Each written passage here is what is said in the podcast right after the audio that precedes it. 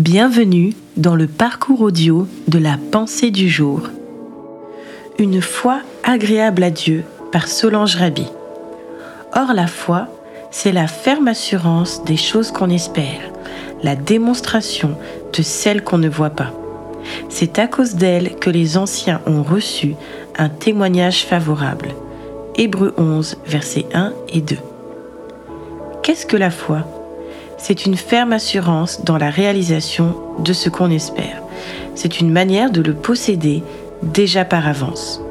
Croire, c'est être absolument certain de la réalité de ce qu'on ne voit pas. Si les hommes d'autrefois ont été approuvés par Dieu, c'est parce qu'ils ont eu cette foi-là.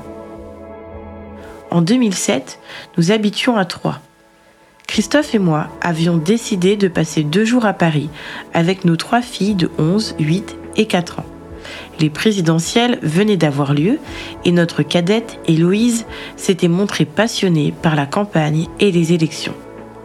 Dès qu'elle sut qu'on partait à Paris, elle déclara avec foi et assurance Puisqu'on va à Paris, je vais voir le président de la République.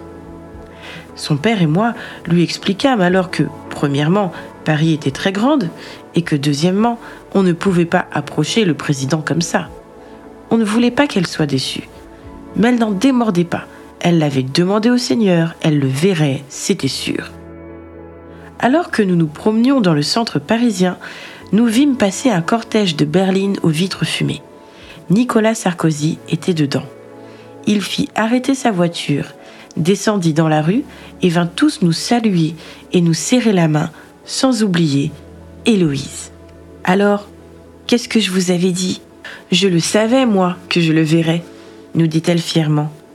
Ce jour-là, Dieu nous a parlé à travers la foi simple de notre fille et nous avons appris une belle leçon. Hébreu 11, verset 6 nous dit ceci. Sans la foi, il est impossible d'être agréable à Dieu.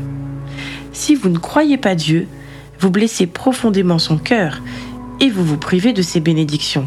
C'est comme si vous lui disiez Non merci, je ne te crois pas capable. Tu n'es pas à la hauteur. Je ne veux pas de ce que tu me donnes. Le Seigneur honore la foi de ceux qui sont simples. Pas la foi en n'importe quoi ou en n'importe qui. La foi en ses promesses. La foi en sa parole.